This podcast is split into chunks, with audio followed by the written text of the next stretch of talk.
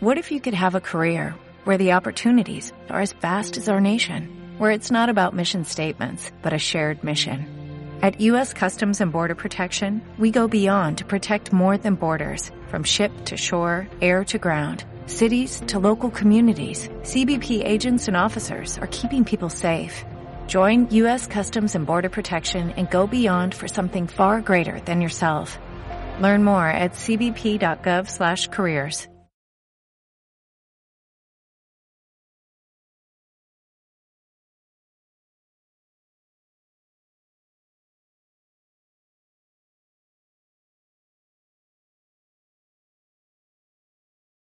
a la ponencia de, de, valor local activo turístico en la globalización, repensando el patrimonio.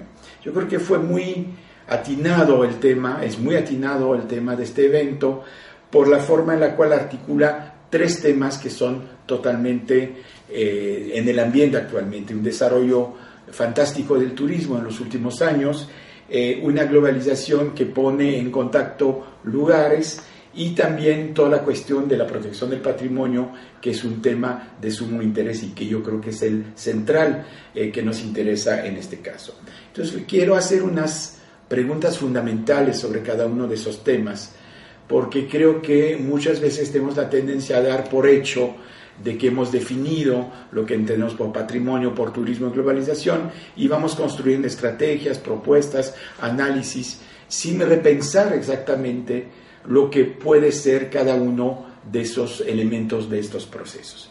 Empezaré por el patrimonio. Eh, de mi punto de vista, el patrimonio es testimonio de las sociedades de haber existido. Ese es el punto más importante. Es un testimonio de que han tenido pasado y que poseen en el presente una riqueza propia que sustenta su identidad y le permite transmitirla no solo a sus propias generaciones futuras, sino al resto del mundo. Es decir, el patrimonio es realmente como la, esencia de la palabra lo indica, lo que tiene una sociedad en todos los sentidos, y no solamente edificios, sino modos de vida, aspectos culturales en general, relación con la naturaleza, etc. En otros términos, podríamos decir que es el capital de las sociedades. Aún, más, aún las más desfavorecidas, bajo criterios de calidad de vida y desarrollo, tienen patrimonio y ese patrimonio es justamente lo que pensamos que se tiene que proteger. Bien, a nivel internacional hemos asistido a una suerte de tendencia de inflación patrimonial. ¿Qué quiero decir por eso? De que estamos acumulando eh, normas, reglamentos, listas de objetos patrimoniales. Si bien un primer tiempo, como bien lo saben ustedes, el patrimonio se centraba sobre eh, sobre todo sobre los objetos arquitectónicos, las, algunas composiciones urbanas, algunas reservas naturales. Ahora con patrimonio intangible hemos integrado nuevos elementos como gastronomía, como música, pero también antiguas fábricas que no tienen mucho valor arquitectónicas en sí, pero que reflejan el estado de una sociedad en un momento dado, la forma en la cual una sociedad construyó su presente en lo que ahora es nuestro pasado. Este, esta forma de, expandirse del, patrimonio le hace decir a un filósofo del patrimonio francés que se llama Pierre-Henri Jody que estemos una un redoblamiento museográfico del mundo. En otros términos, que nuestro mundo se va desdoblando sobre museos, sobre lugares eh, de protección patrimonial. Este, y esas listas así se vuelven kilométricas, se vuelven este, enormes porque los países gastan mucha energía para hacer reconocer este patrimonio eh, en las listas eh, de patrimonio no solo nacionales, sino también como patrimonio de la, unidad de la humanidad de la UNESCO que sería, digamos, el rango más alto de una nobleza patrimonial, para llamarlo así. La pregunta es por qué esta inflación patrimonial, ¿por qué la necesidad de multiplicar las solicitudes a la UNESCO, de crear, por ejemplo, en México eh, una serie de pueblos mágicos, eh, meterles una lista, aportarle a la renovación eh, de su arquitectura y de su entorno urbano, etcétera. Yo creo que tenemos que pensar que vivimos actualmente en un, mundo bastante inestable. En ese sentido, Sigmund Bauman, el sociólogo polaco-inglés, está hablando de sociedades líquidas. Y efectivamente, lo que nos ha aportado la globalización es una pérdida de todas las referencias que teníamos eh, por el pasado, de toda la seguridad que nos daba un sistema relativamente estable. Ahora, como bien lo saben, vamos de crisis en crisis, vamos de problemas en problemas y vamos de guerra en guerra. Esta falta de referencia nos hace en alguna forma huérfanos de nuestro pasado. Las guerras del Medio Oriente han movido en, las, de país a país que han pedido todo referencia y que nunca la van a encontrar con sus lugares de orígenes. Para esos africanos que se han movido para las guerras civiles, la referencia es casi eh, nula a su entorno patrimonial tradicional. Pero también para los países desarrollados. Nos movemos cada vez más cambiamos de domicilio, eh, pasamos de un lugar al otro y nos estamos mezclando a nivel sociedades. Y también de esta forma perdemos referencia. Y eso en alguna forma eh, nos hace amararnos al patrimonio cuando tenemos referencia del mismo, porque es como el náufrago que se amara a la llanta de salvación tratando de sobrevivir en las aguas turbias y las aguas eh, broncas en las cuales vivimos actualmente. Y por otra parte, es cierto que todos esos eventos bélicos desde la Primera y la Segunda Guerra Mundial, pero todas las guerras que han venido después, todas las locuras de la humanidad, como, como las destrucciones eh, eh, por los talibanes del patrimonio de Afganistán, como la destrucción del patrimonio por parte de Pol Pot en su tiempo, como las destrucciones de los islamistas en África de monumentos seculares, ha provocado de que eh, los países y las, las, instituciones son cada vez más conscientes de la necesidad de introducir el patrimonio como valor universal. Sabemos muy bien, y no, va, no voy a recrear esta historia, de que es a partir de los años 40, fin de 40, inicio de los 50, que se va a desarrollar ese sentido patrimonial gracias a la UNESCO, como institución de Naciones Unidas encargada de la cultura y la educación, y va a haber una serie de acciones internacionales, eh, de la cual la emblemática inicial es el rescate de Abu Simbel, iba a ser sumergido por las aguas, y eh, que esas acciones han encaminado a la humanidad completa a intentar proteger un patrimonio cada vez más afectado. Y que... Pero entonces viene una pregunta, y es la pregunta que yo me hago. ¿Qué entendemos? ¿Qué, consideramos que es el patrimonio? El patrimonio es solamente ese conjunto de grandes edificaciones, esos parques naturales, estos entornos urbanos privilegiados, como podríamos decir Venecia, Florencia, etc. ¿O es mucho más? Todo lo que ha hecho la humanidad a nivel de lo que sea la, la gente modesta, sus construcciones, sus modos de vida, sus hábitos, su propia gastronomía, no la gastronomía fina. ¿Esto no es patrimonio? Y aquí es la pregunta fuerte que quiero lanzar, que retomaré al final, de que parecería ser de que estamos olvidando una parte importante del patrimonio a favor de mantener sobre todo el patrimonio más fuerte, más arquitectónico, que representaría, digamos, las grandezas de las naciones pero no forzosamente la fuerza de sus pueblos. Esta selectividad ¿no? está dejando muchas cosas de fuera, muchas cosas que se van a perder. Y cuando hablamos de los centros históricos, frecuentemente nos damos cuenta que se protege las mansiones coloniales, pero no se protege las calles donde están las viviendas, por ejemplo, de las fábricas de cigarros, de los textileros, de los zapateros, de, todos esos artesanos que vivían en las ciudades y que representaban finalmente la base social de las mismas. Em, hay una tendencia también que yo quiero poner eh, a cuestionar para que lo pensemos en este evento, es a traducir los patrimonios locales o a modificar los patrimonios locales en función de criterios y de valores definidos desde esferas internacionales. Me van a contestar que esto no es grave, que al contrario esos valores son valores universales que, por ejemplo, en la UNESCO participan 160 países, si no me equivoco, y que finalmente las reglas de protección al patrimonio son reglas que corresponden a un anhelo de valores universales, igual que son los valores declarados en la Declaración de los Derechos del Hombre y del Ciudadano.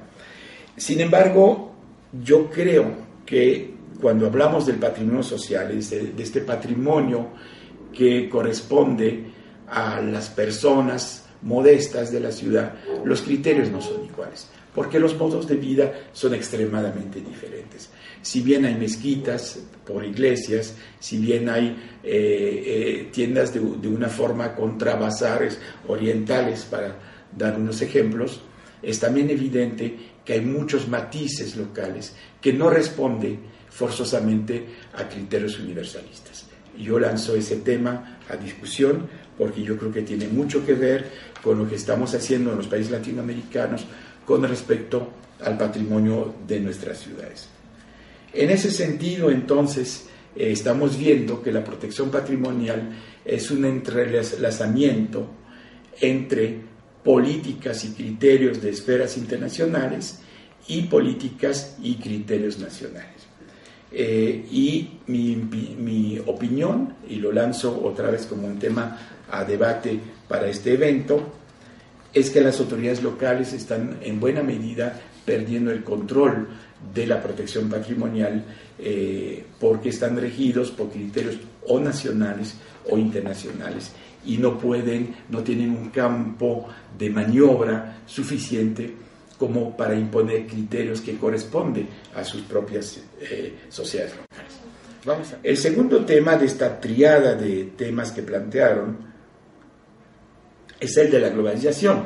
La globalización podemos decir que es un simple contexto, pero yo creo que es mucho más complejo que esto porque afecta el patrimonio y afecta muchos procesos de intercambio entre las sociedades, entre los cuales justamente está el turismo que voy a tratar en el tercer punto. ¿Cómo definir la globalización? Bueno, yo creo que primero hay que entenderlo como una tendencia a extender a todo el globo un proceso de integración que se, eh, que se pretende desarrollar esencialmente desde la economía y que por hasta donde hemos visto y por las críticas que se puede hacer es un proceso imperfecto y completo y desigual. Este proceso quizás lo debemos llamar mejor mundialización, como lo hacen los franceses, para no reflejar que es un proceso terminado y global, sino un proceso que podemos llamar este, en curso de realización. No es nuevo tampoco. Eh, la gente que ha hecho una especie de geohistoria de la globalización ha demostrado que en diversos momentos, con diversos estados del planeta, hemos asistido a fases de expansión, a fases que podemos llamar de globalización del sistema mundial. Piensen, por ejemplo, el Mediterráneo, eh, que, también estudia el historiador Brodel. Este, es un caso de expansión y obviamente el descubrimiento de América y la extensión del mundo sobre lo que tenía como territorios desconocidos. Pero ahora es bien evidente que si hay antecedentes a la globalización, lo que más importante ver ahora es que la globalización se está volviendo un elemento conductor del comportamiento de las sociedades. Todos los países anhelan hacer acuerdos de libre comercio, muchas veces sin saber a qué atenderse en cuanto a los resultados, se hace convenios culturales, educativos, políticos, se participa en la OTAN, en zonas de libre comercio, en alianzas del Pacífico, etcétera, etcétera. Es algo que es también cada vez más permitido por las nuevas tecnologías. No podemos pensar que se puede haber llegado al grado de interacción de nodos en el mundo entero si no hubiéramos tenido tecnologías de circulación de la información, tecnologías de movilidad de bienes y tecnologías de procesamiento de información, es decir, las famosas TIC, eh, las famosas tecnologías de información y comunicación. Pero también no nos olvidemos del transporte que está permitiendo mover a bajo costo productos de unas zonas hacia las otras. De esta forma, La globalización modifica las conexiones en el mundo, crea nuevos nodos, entre otros las ciudades globales, de la cual habla también Saskia Sassen, pero también acelera la obsolescencia de la esfera local. ¿Qué quiere decir? Que lo local, que tenía mucho más importancia, mucho más poder de decisión anteriormente, se encuentra reducido a ser un punto de implante de algún elemento relativo a la globalización. Eh, en el caso mexicano, para darles un ejemplo concreto, eh, una empresa eh, americana de poca moralidad este, económica, por cierto, decidió de implantarse en México para vertir desechos tóxicos en Guadalcazar, en el estado de San Luis Potosí. Y lo hizo prácticamente a las fuerzas porque los planes de desarrollo urbano, los planes de protección ambiental lo, prohibían totalmente. Entonces tranquilamente fueron al Tribunal de Libre Comercio, en este caso con sede en Canadá, porque la disputa era entre Estados Unidos y México, y ganaron. Ganaron a pesar de la legislación local, a pesar del rechazo de la población local, eh, a un proyecto que evidentemente iba a afectar su modo de vida, sus condiciones de bienestar y, el, y el, eh, la calidad del medio ambiente en la cual vivían. Ese tipo de situación que está en el plan económico nos muestra, sin embargo, que no es tan obvio de estar inscrito en la globalización. ¿Qué tanto vamos a poder resistir embates de empresas que se quieren instalar, por ejemplo, en un centro histórico. No van a encontrar un momento dado eh, la posibilidad de desviarse, de pasar por encima de las legislaciones locales para hacer una implementación que toda la sociedad local va a rechazar un momento dado. Las decisiones locales no pueden siempre, como se nos estaba demostrando en el ejemplo, enfrentar grandes estrategias globales y, con frecuencia son denigradas desde las cúpulas que toman decisiones que se pasan encima de eh, las autoridades locales y de los intereses de la población local. El tercer punto que quisiera tocar es que repensemos el turismo, pero justamente a la luz de la globalización, para después entender cómo el turismo va a estar afectando, va a estar eh, relacionando directamente con la protección patrimonial para definir al final unas posibles estrategias. Bien, ustedes saben que el turismo ha tenido una expansión considerable desde el final de la Segunda Guerra Mundial.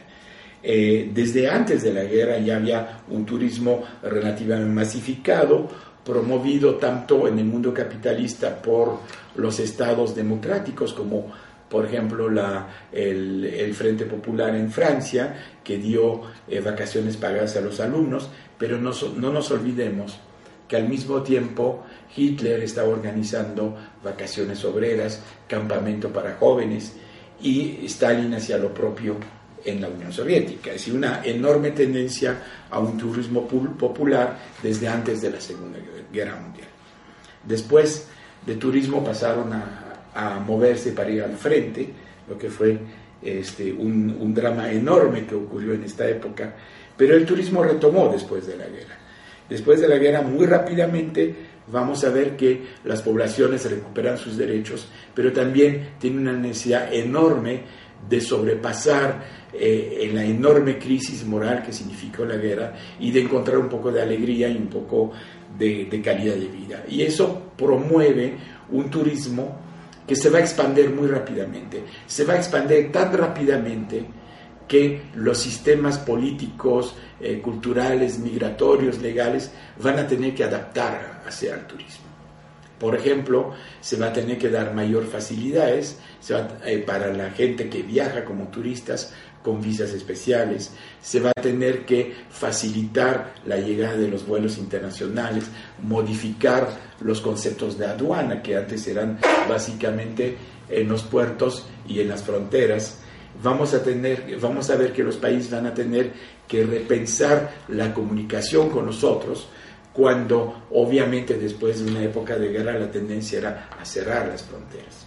Bien, esto hace y eso es muy importante de entender, que el turismo fue precursor de la globalización en muchos aspectos. los sistemas de reservación, bien sabe la gente que trabaja en turismo como Sabre, fueron creados en una época en la cual no teníamos la tecnología actuales, pero que permitieron muy rápidamente de hacer reservaciones a nivel internacional. El fax también es un invento que responde a esas épocas, básicamente, y también todo un desarrollo de la aeronáutica civil que toma un auge verdaderamente muy importante a partir de los noventas. El, el turismo, podríamos decir que ayudó a suprimir las fronteras o por lo pronto hacerlas menos impermeables, al grado inclusive que antes todavía antes de la caída del muro de Berlín, er, era ya mucho más fácil de viajar del este, del oeste al este, aunque del este al oeste del muro era mucho más complicado. Yugoslavia, por ejemplo, en aquel entonces recibía ya una cierta cantidad de turismo porque tenía eh, políticas mucho más liberales con relación al desarrollo del turismo y obviamente mucho patrimonio que ofrecer y playas que ofrecer a los turistas. Eh, de esta forma, el turismo se ha desarrollado en olas sucesivas y en primera instancia eh, se concibió el turismo eh, esencialmente como de mar y playa. Y en ese sentido, los primeros lugares afectados, porque no hay una palabra más benévola, fueron las costas del Mar del Norte, las costas de la fachada atlántica de Francia, la fachada mediterránea de Francia, pero muy rápidamente sobre, brincó a Italia, brincó a España y entraron también otras consideraciones, la posibilidad de un turismo cultural organizado y pensado en función del patrimonio. Y ahí está el éxito de Venecia, el éxito de Roma, el éxito de Florencia, el éxito de Madrid, entre otros, sin hablar también del desarrollo sobre la montaña. Todo eso ha sido una afectación extremadamente fuerte a patrimonios naturales en las áreas de playa y de montaña y a patrimonio social arquitectónico en las ciudades este, del interior de los países que empezaron a recibir cantidades enormes de visitantes. Esto obviamente se va a dar a la par de las políticas de protección que fueron lanzadas desde eh, las, eh, desde la UNESCO directamente sobre protección del patrimonio y que muchas veces ya tenían eco en diversos países. Para el caso mexicano, les puedo decir que desde los años 30 eh, y 40 ya había políticas de protección patrimonial bastante interesante, entre otros probablemente por el impacto de la destrucción patrimonial que surgió con la la Revolución Mexicana y la larga, el largo periodo eh, de inestabilidad y de guerra interna del país que duró hasta los 30 prácticamente. Pero inclusive en el estado donde resido, el estado de Querétaro, tuvo eh, leyes y normatividad bastante progresistas desde la perspectiva de la, de la protección del patrimonio que iban a la par y a veces se adelantaban sobre las políticas que son, tomaban a nivel nacional. Pero en todo ese proceso algo va a pasar que en mi opinión es bastante radical y bastante negativo, es que se va a considerar que el turismo eh, es antes que todo un fenómeno económico. Obviamente ese movimiento de turista debía de, eh, de afectar este, los lugares, los espacios locales, pero también debía de promover la posibilidad de desarrollar negocios en torno a misma. De, allá ese desarrollo tan intenso que tuve las líneas de aviación nacionales en aquel entonces. De hoteles tradicionales se empezó a eh, pasar a hoteles eh, manejados como cadenas hoteleras, cosa que obviamente todo el mundo conoce bien, se empezaron a desarrollar autopistas, a ofrecer servicios de restaurantes, servicios de recreación, como pistas de esquí, como servicios en playa, etcétera, etcétera. Y lógicamente, sin mucha reflexión sobre el turismo, se llegó a decir básicamente que el turismo era un negocio antes que otra cosa. Y yo creo que eso fue un error, en mi opinión, porque se olvidó que la esencia del turismo no es eso. El turismo es un proceso de sociedad. Se puede parar el día que la gente decida que se pare. No vamos a parar de comer, pero podemos parar de ir de vacaciones. Ha habido momentos en la historia en que por conflictos políticos, por cuestiones religiosas, por riesgos de guerra, por enfermedades, ha bajado radicalmente el turismo en algunos lugares del planeta. Recientemente, en el centro, en el centro turístico de Acapulco, se desplomó casi a nivel cero el turismo de Estados Unidos y de Canadá por el hecho de que la ciudad se dio tomada por eh, carteles de, la droga y esto ha, hecho bajar la, el concepto de la seguridad y finalmente los turos operadores desechan la posibilidad de eh, mandar gente a, Acapulco, incluso los cruceros ya no paran en la actualidad. Por, por lo contrario, el turismo, cuando lo consideramos como un proceso de sociedad, entendemos que hay una esencia distinta del turismo que no solamente es el consumo. Y allá entra una relación interesante del turismo con el patrimonio. El turismo es una forma de gozar de otros espacios, de aprender de esos espacios, de crearse o de mejorar su capital cultural a partir de la observación, la convivencia con otros pueblos, la observación de la naturaleza, la observación de patrimonios este, y de áreas este, eh, que están eh, que tienen un valor, digamos, reconocido a nivel cultural o a nivel eh, de patrimonio construido. Entonces, nos encontramos con una situación en la cual el turismo ha crecido en forma brutal.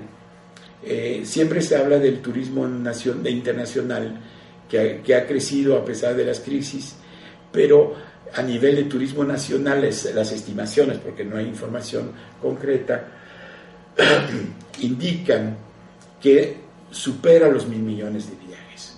Entonces hay que imaginar este, lo que induce como presión sobre ciertos sitios.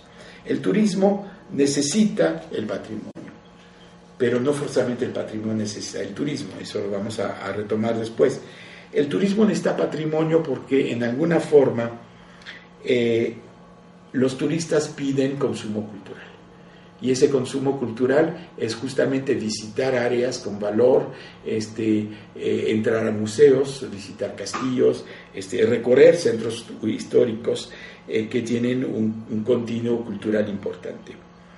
Pero por otra parte, hay una referencia nostálgica entre los turistas que está buscando encontrar en la ciudad formas de vida urbana que están desapareciendo.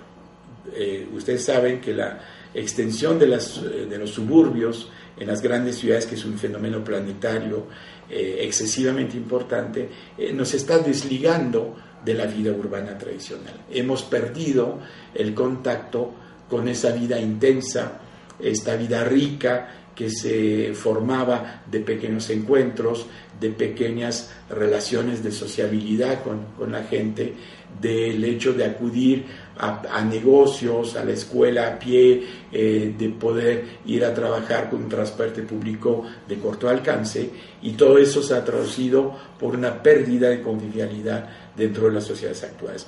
Y en el fondo encontramos una nostalgia brutal por la ciudad. Y eso se traduce por el hecho de que cada vez más vemos repuntar el turismo urbano, que en opinión de algunos especialistas estaría rebasando el 17% de todo el turismo mundial. En ese sentido, esta nostalgia de, la ciudad, esa nostalgia ligada al patrimonio, es un factor extremadamente importante sobre la protección y la supervivencia del patrimonio. Y más aún cuando estamos en un contexto de globalización en lo cual eh, llega gente masivamente de otros lugares en busca de este reencuentro nostálgico con los centros históricos y con un entorno patrimonial y que esto este, hace enfrentar el patrimonio a una realidad totalmente distinta. Piensen, por ejemplo, en la movilidad eh, de los países orientales, de China en particular, pero también de hindús actualmente por el crecimiento de su capacidad económica. En otros tiempos fueron de japoneses, de coreanos, que están literalmente invadiendo, y no lo digo en sentido peyorativo, pero que están este, ocupando eh, los espacios principales del mundo eh, como nuevos visitantes que no conocían este tipo de, situaciones, ese tipo de configuraciones urbanas, ese tipo de patrimonio histórico, etcétera, etcétera. Bien, este, aparte de esta nostalgia, hay también una dimensión económica, que les decía que ha sido la dimensión privilegiada por eh, las instancias que han impulsado el turismo y que han hecho pensar que el, patrimonio finalmente era un objeto eh, vendible como cualquier objeto vendible. Entonces no es solamente que apreciamos la calidad arquitectónica, el, valor histórico de algún sitio, de algún, de algún monumento, sino que también a través del turismo este sitio tiene un valor eh, de otro tipo que es un valor económico. En otros términos, se está volviendo mercancía y asistimos a una mercantilización acelerada de los bienes patrimoniales por el turismo. Si todo esto lo pudiéramos achacar solamente a los comerciantes del turismo, ¿no? podríamos encontrar eh, un culpable ¿no? de lo que está pasando, de la presión que a veces se ejerce sobre el patrimonio. Pero realmente, si revisamos eh, las diversas eh, declaraciones de la UNESCO o a través del ICOMOS sobre ese tipo de situaciones, vamos a encontrar que son las mismas instituciones eh, de defensa del patrimonio que promovieron desde décadas atrás la posibilidad de que el turismo fuera asociado a la defensa del patrimonio. Y les quiero citar textualmente, en este caso, eh, una frase que proviene de un documento de ICOMOS eh, de la reunión de, 67, efectivamente, que se llama Las Normas de Quito, Quito, Ecuador, que dice a la letra lo siguiente. Los valores propiamente culturales no se desnaturalizan ni comprometen al vincularse con los intereses turísticos. Y lejos de ello, la mayor atracción que conquistan los monumentos y la afluencia creciente de admiradores foráneos contribuyen a afirmar la conciencia de su importancia y significación nacional. Está claro. Está claro que los defensores del patrimonio pensaron, y yo digo en una posición eh, honesta, pero pensaron que el turismo podía ser el gran defensor del patrimonio. Mucha gente viene, muchos admiradores, mucho respeto, dinero por la entrada en museos, dinero por la visita a tal o tal sitio, y esto va a servir a la protección patrimonial. Yo creo que ha sido todo lo contrario el efecto ha sido mucho más negativo que lo que prevían eh, con su buena intención, eh, porque además esa declaración de Quito fue pensado en un contexto latinoamericano en el cual eh, no había muchas opciones de desarrollo y para países que no habían podido desarrollar una infraestructura industrial en las décadas anteriores, el turismo podía ser una buena salida. Si pensemos en, países como Perú, Bolivia, entre otros, con un patrimonio eh, cultural tradicional muy importante, que hubieran podido apostar al turismo como una forma de eh, solucionar eh, la balance de pagos, la generación del empleo, la creación del Producto Interno Bruto, etcétera, que es el discurso que se ha usado para defender el turismo y pensar que puede ser un vector importante de desarrollo económico fue la base del impulso de la relación turismo-patrimonio que fue adoptada por la mayor parte de las ciudades patrimoniales. Es en el mundo, este, muchas ciudades siguieron este paso, siguieron esa recomendación del ICOMOS y empezaron a decir, ah, qué perfecto, vamos a usar nuestro patrimonio, diríamos hoy como factor de competitividad, para proyectarnos frente a un mercado internacional y así ganar posiciones estratégicas en el desarrollo del país.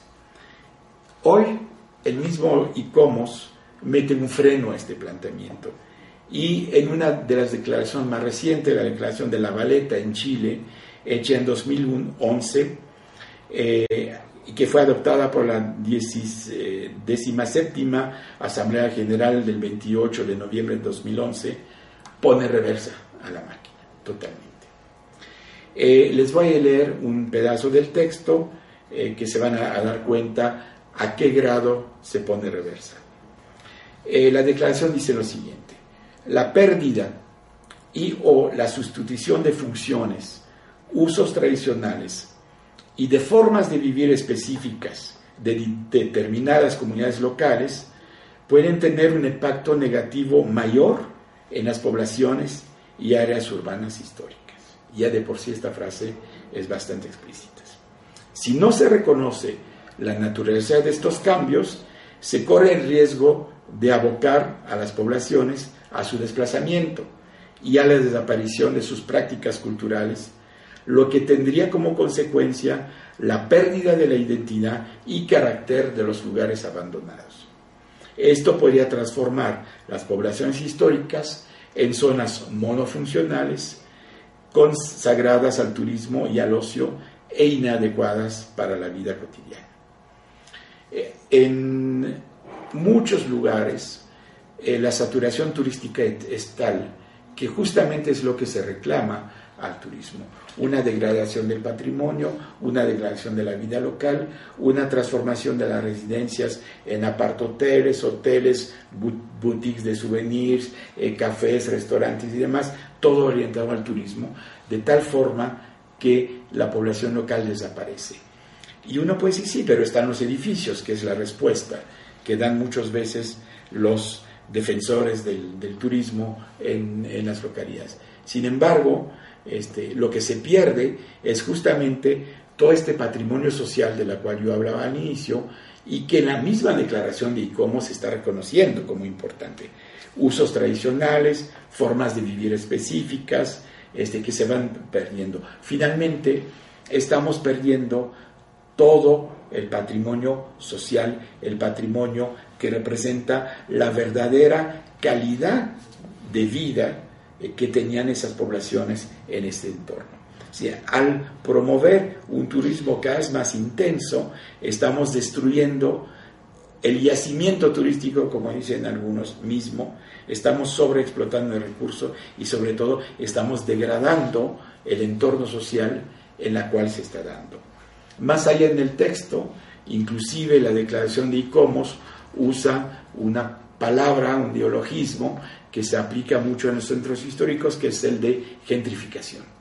Y la gentrificación es justamente esta sustitución de población por diversos mecanismos materiales o económicos cuando viene grupos de mayor poder económico. Pero en estos casos, no es el, eh, el, grupo de poder económico no es forzosamente un grupo que va a residir en esos lugares. Esto pasa, por ejemplo, claramente en lugares como París o como Nueva York, pero en ciudades latinoamericanas, más bien lo que va a ocupar esos lugares son los turistas.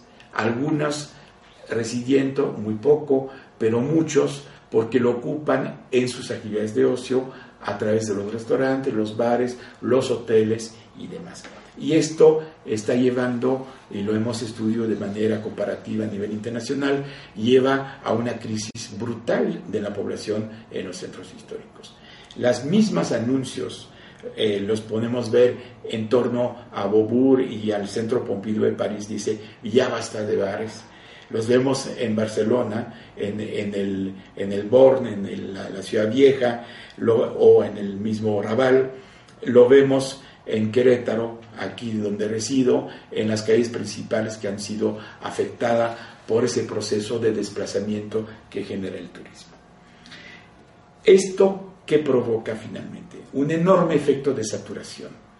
Eh, ciudades como Venecia es una ciudad en peligro, no solamente por su hundimiento, sino por la cantidad de turistas que, que recibe y que afecta la posibilidad de preservación del patrimonio al grado de que se ha pensado eh, crear eh, diversos mecanismos de retención o de, o de crear fronteras literalmente en torno a las áreas eh, patrimoniales para evitar ese flujo exagerado de turismo.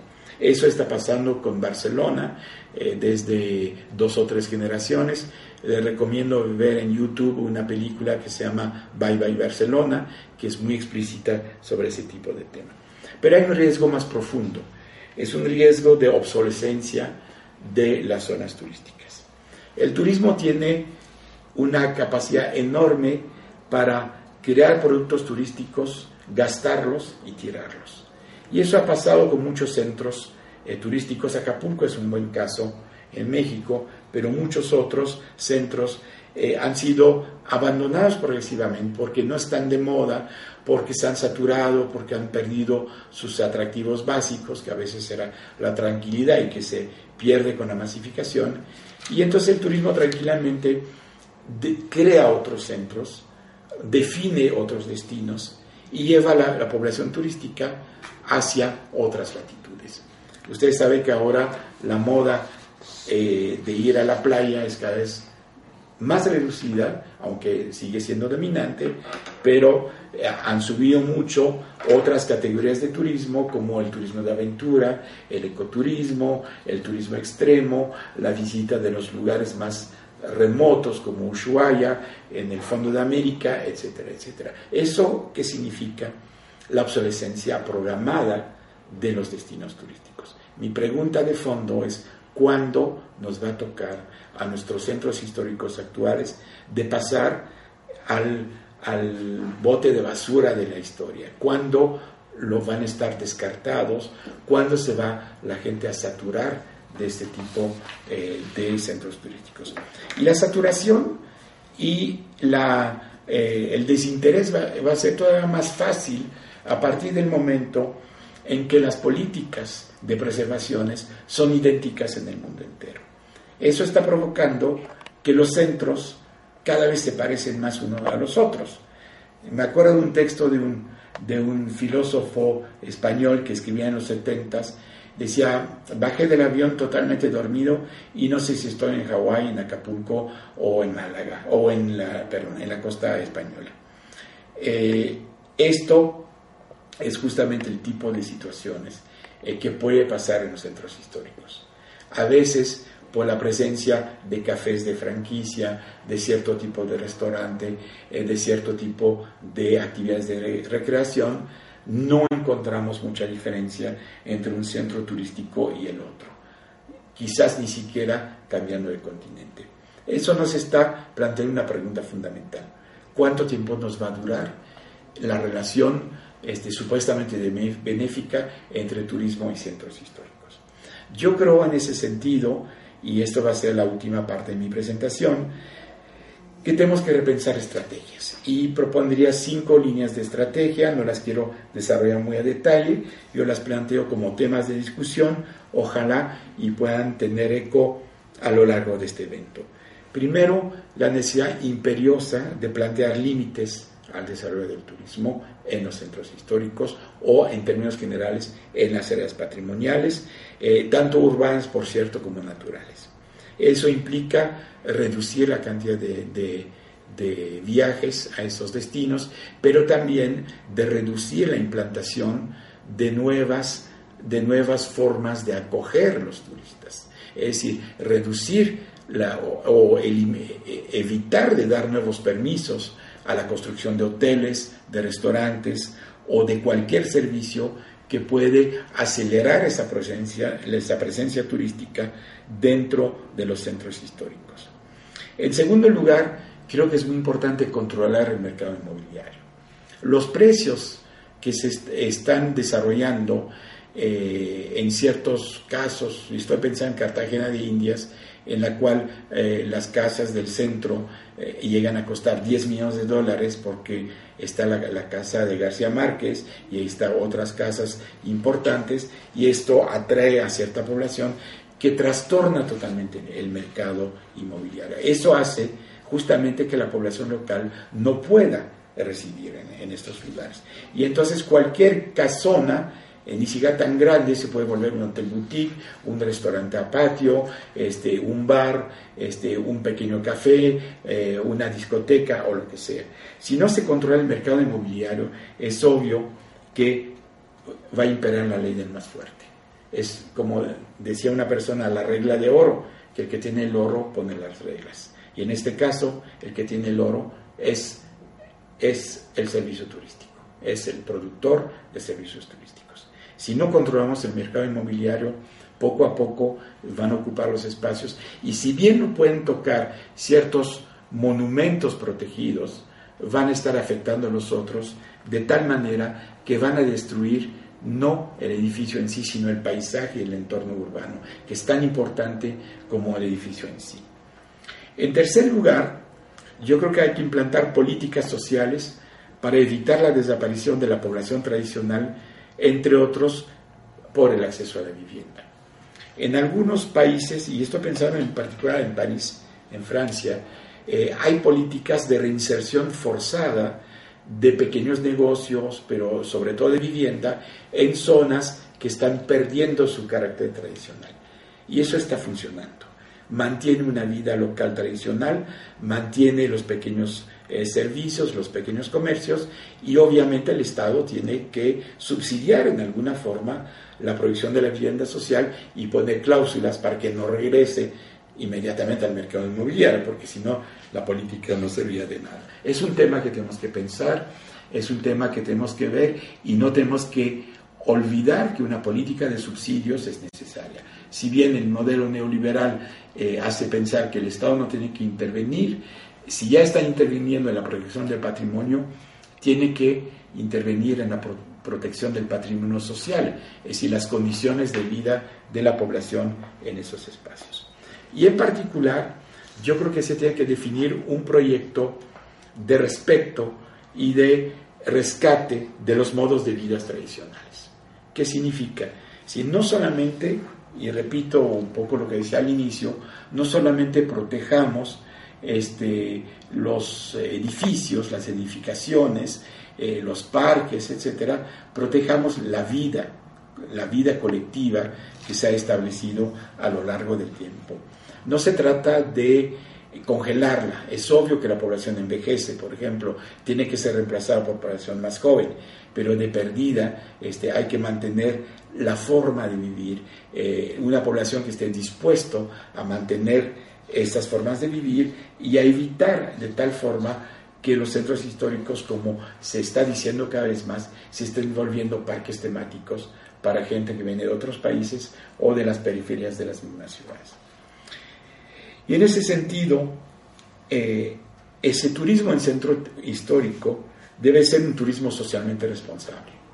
Este, se habla mucho de turismo socialmente responsable para eh, los, eh, el turismo que se hace, por ejemplo, en zonas indígenas, en zonas tradicionales, pero yo creo que lo tenemos que extender también al ámbito urbano.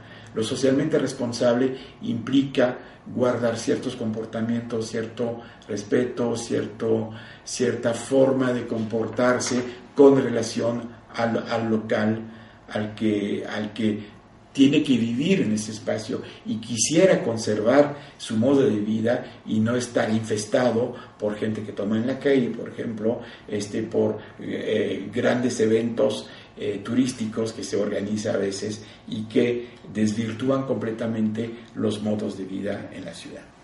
Con esto termino y quisiera decir que finalmente lo que tenemos frente a nosotros es un reto enorme que involucra todos los sectores de la sociedad. No se trata de buscar un chivo expiatorio, no es el turismo, no son las políticas patrimoniales actuales, son muchos elementos a la vez que han afectado el patrimonio y lo están degradando en forma intensiva. Eh, obviamente ustedes saben lo que está pasando con los barrios tradicionales de China que están arrasados en cinco minutos para crear unidades habitacionales importantes pero también todos los países en, su en diversas formas y diversas modalidades están eh, poco proclives a desarrollar una protección al patrimonio social y a considerar el centro histórico como un todo. Este, los, eh, los, los eh, distritos patrimoniales, o como los queremos llamar, los recintos patrimoniales, son recintos que se tiene que, que conservar desde su elemento patrimonial construido, desde su patrimonio intangible, desde los modos de vida, desde sus actividades económicas. Y que si bien el turismo puede insertarse en esto, lo tiene que hacer de forma responsable y sobre todo sostenible si queremos mantener patrimonio todavía por muchos siglos.